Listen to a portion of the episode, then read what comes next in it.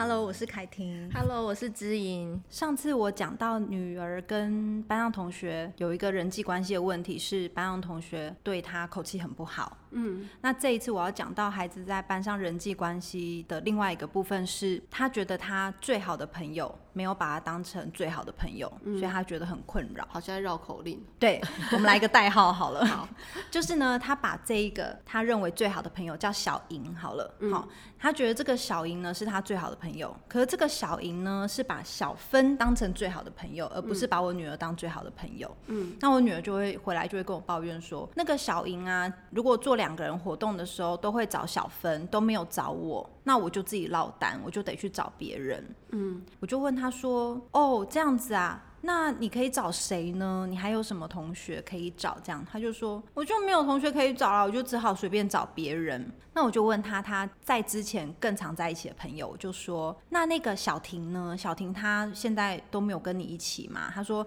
哦，他都跟那个小明在一起，现在都没有跟我在一起。我有时候都没有别人跟我一组这样子。嗯，然后其实你知道吗？蛮困扰的。可是这个我觉得这很正常，嗯、就是这个在孩子阶段其实是很正常的，不是？就是我一定要就很想跟一个朋友黏在一起嘛。嗯、啊，如果没有那个朋友跟我黏在一起，我就会突然觉得，哎、欸，我好像身边都没有人可以找嘛，对不对？嗯、小小小孩这种事情，我觉得很正常。妈妈听到的时候，你也会难免担心说，孩子是不是真的没朋友，只有那个朋友？嗯。但是我觉得这个就是我上一集讲的这种人际关系的东西，我不要介入太多，所以我就会好奇的先询问一下他周遭的状况。后来孩子他就是会有一点打转，他会有点转不出来。嗯，我那天想很久，我到底要怎么去开导他这个部分？因为其实我们渐渐长大，我们就知道说，如果你就是只扒着这个朋友，你对于这个朋友不跟你在一起做活动，你就要对他生气，其实这样对你的人际关系是不好的。就是你会变成说你在限制、强迫那个朋友不能跟别人在一起嘛？那其实久了，你对于未来，你可能在长大一点形式上，人家就会觉得，哎、欸，你占有欲很强啊。嗯。那我觉得对孩子来说，其实也不是一个很好的人际发展这样。所以我那天我就想了很久，如果是我以前，假设有人跟我抱怨这件事情，我可能就会跟他说，啊，他没有跟你一组，那你就去找别人就好啦，干嘛每次都要跟他在一起？你可以找别的人跟你当最好的朋友，干嘛还要把他当好最好的朋友？这样的，我可能以前会这样子说，但我那天就想了很久，我觉得这样不是一个好方法，因为我觉得这样有点在可以说恶性循环嘛，就是你有点在用负面的方式在讲一件事情，好像给他一个负面的选择去做这样子，好像觉得他的问题不是个问题，我觉得有点传递说，哎、欸，其实你就怎么样就好啦，你怎么不、那种感觉？我就看在感觉你、就是、很轻率，对不对？对，就觉得他还觉得很困扰，困扰一百分，嗯，然后。父母说：“哎，不会啊，你没有别人可以找，你找别人啊。”然后好像在帮他百分百解决问题，但是百分之二十好像也比较少了跟他在一起的那种感觉。说：“哎，其实他就是他打转那么久了，我们父母都会着急说怎么把他拖出来的时候，对，就会很容易就是抛出这样的讯息。嗯，其实还蛮常听到的。对，我回想一下，可能我小时候，嗯，可能我的父母会这样子对待。”因为他们可能会真的觉得这没什么重要的事，可是我们忘记，我们千万不要这样，我们不要以为孩子的事情没什么，其实那对他们来说真的有什么。嗯、但我们常常会用大人的角度去判断嘛。后来我就想一想，我就说，哎、欸，宝贝，你知道吗？每个人交朋友的方式都不一样。有的人呢，像你一样，你希望你最好的朋友对你也是把你当成最好的朋友。嗯，那像妈妈就跟你一样，以前的妈妈也很希望在班上有一个最好的朋友，可以常常黏在一起。可是呢，有的人不一样哦。小莹呢，她可能有些事情会找你做，可是她有些事情她会找小芬做，但不代表她就不把你当成最好的朋友。他只是他的交朋友的方式是，他有些时间想要跟你一起做这件事情，例如说打毛线，他喜欢跟你一起做。可是呢，玩跳绳，他喜欢跟小芬一起做。嗯嗯。那有的人呢，他可能就是又有点不一样，是说，就像小婷，小婷呢，她平常可能很喜欢跟小明在一起。嗯。因为他觉得呢，他可以跟小明玩好多好多种游戏。嗯。可是呢，小明请假的时候，小婷呢又会来找你，因为他觉得。你永远会在那边等着他，当他没有人可以陪的时候，你会陪他，所以他才来找你。嗯，我就跟他分享说，有好多人交朋友的情境是不一样的。嗯，不是说他今天没有找你就不是你的好朋友，或是他没有把你当好朋友。所以我觉得我们呐、啊、要接纳这件事情，你可以用不同的角度去看这样交朋友的状态。然后呢，他就突然好像就豁然开朗了耶，他就没有那么生气了。我就觉得说，哎、欸，不错，我好像有引导到一个正确的地方。其实我们都是用自己的人生的经验去教孩子嘛，对不对？其实我这也是从自己人生经验去想到的，因为的确每个人交友方式就是不一样。但我以前可能会太执着于说，我认为怎么样才是对的，所以那个人应该也要怎么样。可是这个我们就只有从自己的出发点去看，我们没有去想到百种人就是有百种的想法。那我觉得把这样的观念教给孩子，让他去换位思考一下。像是他之前呢，他就会一直说那个。小婷都好久没有跟他一起玩，都跟小明在一起，然后他觉得很生气，他就会跟那个小婷说：“吼，你都一直跟小明在一起，都不跟我玩，我觉得很生气。”这样子。然后呢，他说前几天他的那个最好的朋友小莹呢，也是对着他说：“哎，你不可以去找谁谁谁哦。”嗯，我女儿她就跟我说，那个时候小莹这样跟我说，我觉得有点不高兴。嗯，为什么他要叫我不可以去找谁谁谁呢？嗯，然后呢，我就突然就想到这件事情，我就带到他对那个小婷讲的话，我就说，哎、嗯，对啊，宝贝，你想想，今天小莹这样对你讲这些话，你会觉得不太舒服、不高兴，对不对？那你想想看，以前你对小婷说那样子的话，说他都一直跟那个小明一起玩，所以你觉得很生气，你觉得小婷怎么样？哎，我女儿自己就回答我，对，她就说，哦，小婷那时候一定很不高兴。我说这就对啦，所以我们呢、啊，每个人呢、啊，被强迫做一些事情的时候，或者是没有站在人家角度想的时候，其实都会有一些觉得不公平、跟生气的感觉。所以我们就一起来练习，我们来看不同的角度，好不好？嗯然后呢，那天他也是跟我谈一谈，他就很高兴，就很能接受了。我觉得对于小小孩这种正向的引导，我觉得还是很重要。而且我觉得你好棒的地方是，你会提供给小孩不同的观点，然后让他真的是换个位置，他换到小莹的位置，他换到小芬的位置。然后甚至把他换小明啊的位置，就是去思考不同的同学他们怎么去交友，然后让他退一步去观察。嗯，因为我觉得这个退一步去观察的能力啊，常常是我们现代人很缺乏的。就是不只是小孩缺乏，大人其实也是啊。你看，你跟他一起面对这个问题，然后你也先示范退一步，然后让他有一点纵观全局。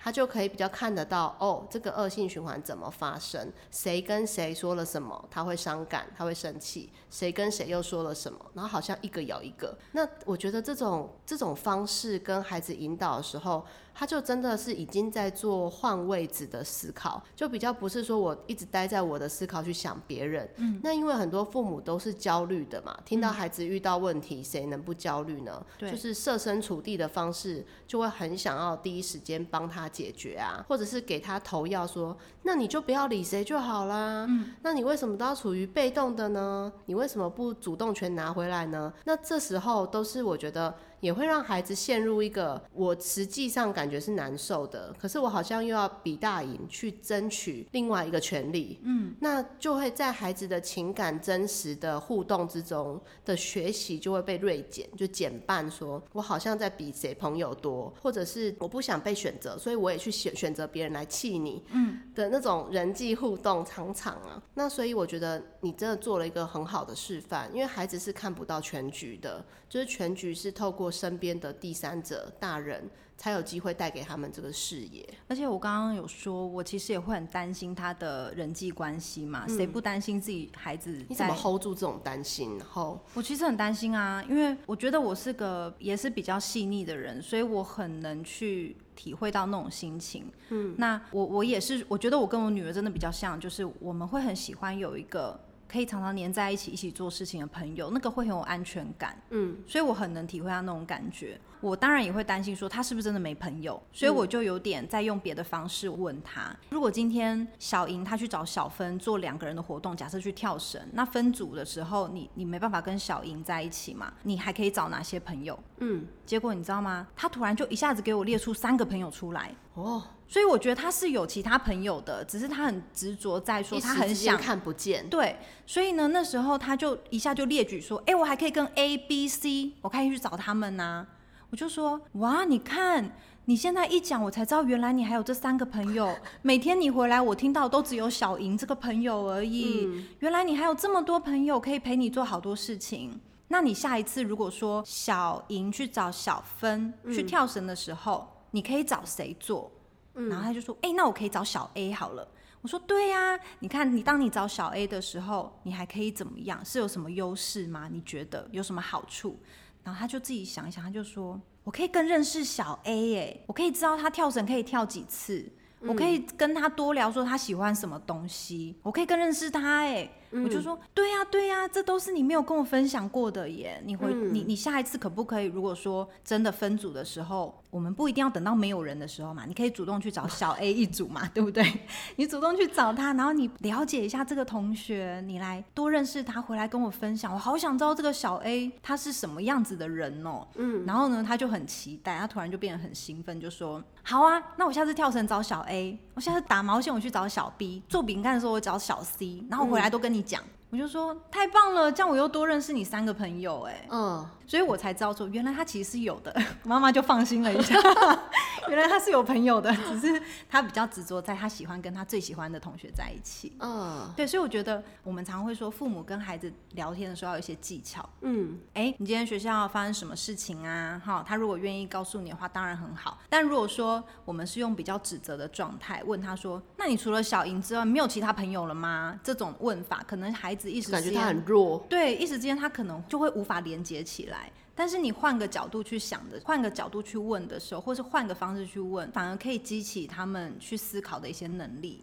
而且我觉得你刚刚在问的问题，真的是蹲低下来跟孩子一起去看他的世界。嗯，因为我觉得这个要蹲低下来跟他一起看，才会看到哦，原来他眼睛所看到的困扰这么大，嗯，然后无法移到其他的视，无法移到其他的视框视野去看。这让我想到啊，其实困扰真的有不同层次，嗯，然后喜欢也会有不同的层次，嗯，例如说他真的很喜欢小莹，他喜欢百分百，嗯，可是呢，其他小分啊，或者你说小 A、B、C 好了，嗯，他其实有不同层次的喜欢，那他有没有办法在不同层次的喜欢也领略到那个同学的美好，嗯，我觉得这个就是你带这个想法给他，真的好棒哦。嗯，因为我们常会发现孩子在长更大之后啊，就是他对于困扰没办法分一分到一百分，他可能有八十分的困扰，六十分的困扰。他总觉得是百分百，那他就常常在崩溃。嗯，然后他的同学常常觉得他在崩溃，觉得他崩溃的方式是百分百的暴怒或暴哭或暴什么也好，其实他们真的都会吓到。嗯，然后同学就会觉得你有事吗？对啊，那就会用更强烈的方式回应他。对，因为同学觉得他们也没办法承受这么强烈的情绪。你接触到的比较多是青少年的部分的时候，你都怎么去处理呀？就是帮他们为自己的情绪分层次跟打分数，就觉得你方式超棒的。因为孩子越长大，他们的情绪越复杂。嗯，例如说，他可能对同学是嫌恶的情绪，就是又讨厌又甩不掉。嗯，他会有一个复杂的情感。或者是嫉妒，嗯，我觉得他好强哦，可是我又没办法比他更强，嗯，或者是我没办法跟他交朋友，我跟他不同卦，那这时候可能就有嫉妒的情绪，他就是比较生气，又加上比不赢嘛，那或者是比不上。或是常常跟你是竞争的关系，或者是有些小孩他的情绪是很复杂，他是又喜欢，但是这个同学又跟他没真的很好，然后又有点向往，觉得在这样情绪之下又有点讨厌他，觉得既然你跟我不同挂，那我讨厌你好了的选边站。所以我觉得在那种情绪的引导方面呢、啊，跟小孩去细细的分不同情绪，例如孩子考不好，嗯。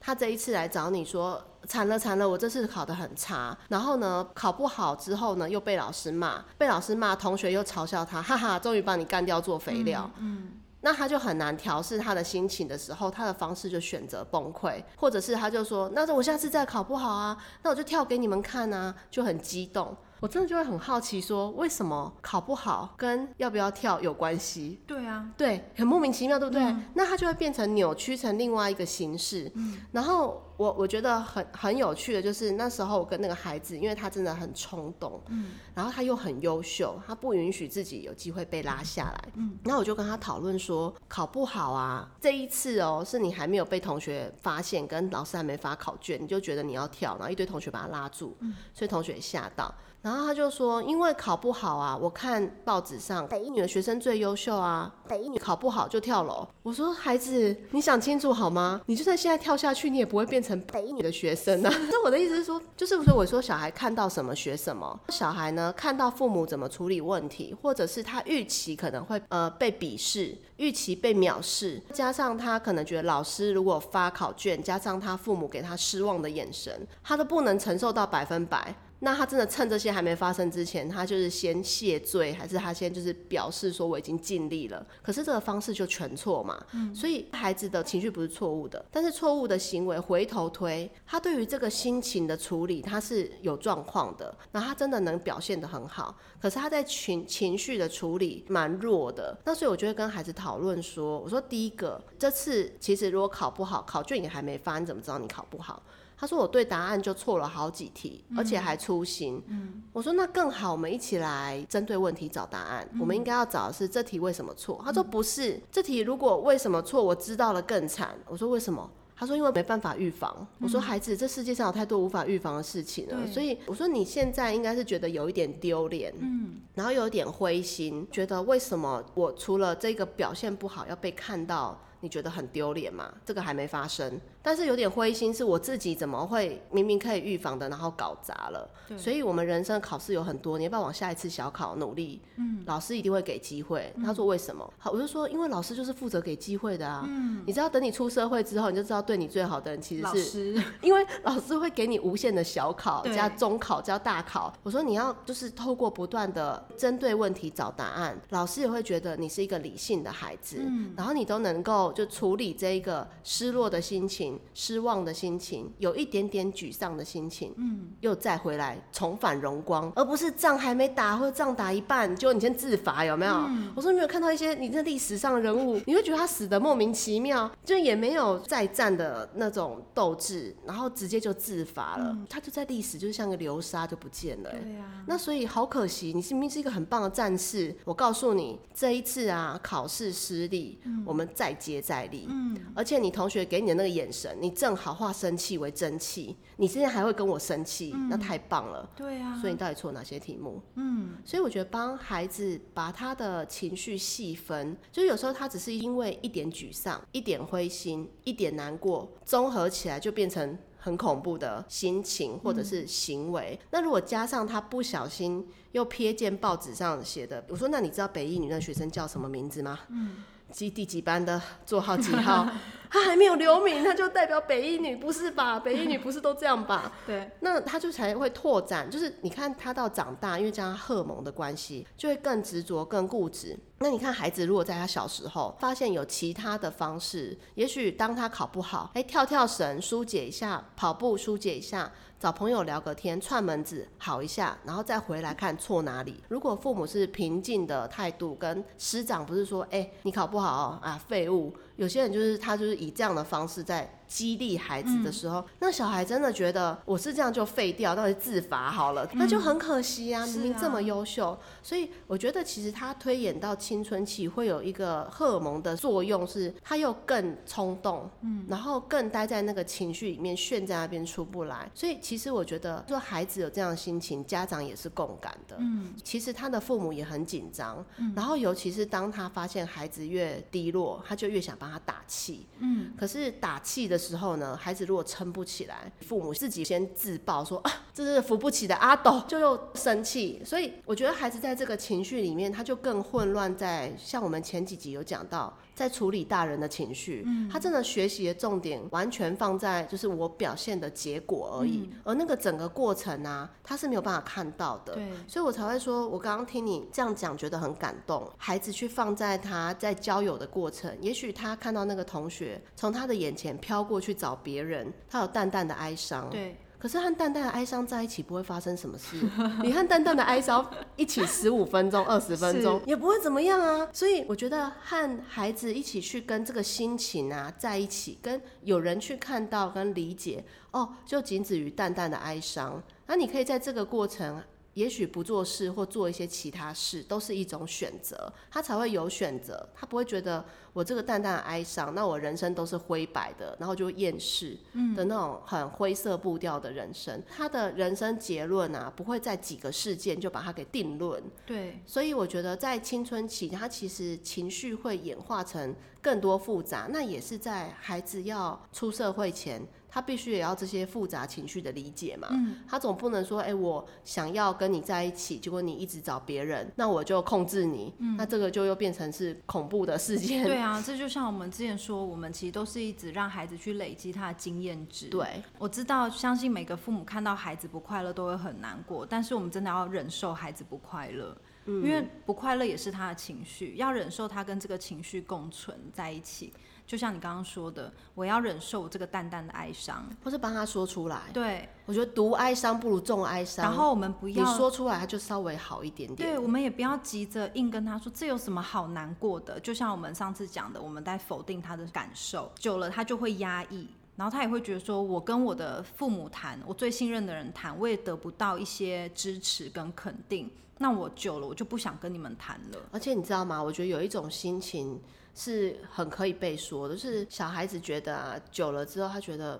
例如父母都跟他说：“这有什么好悲伤的？嗯、这有什么好难过的？”那他其实心里何尝不想要说：“这有什么好难过的？”对，可是真的好难过。是啊，就是这种心情，有谁可以了解的时候，嗯、就是这条路其实就断掉。那其实我觉得蛮长时候是父母也不准自己难过，所以我觉得其实，在每一个家庭里面有他不能出现的情绪。嗯，例如有一些家庭，他可能发生过一些事件，他不允许孩子不开心。嗯。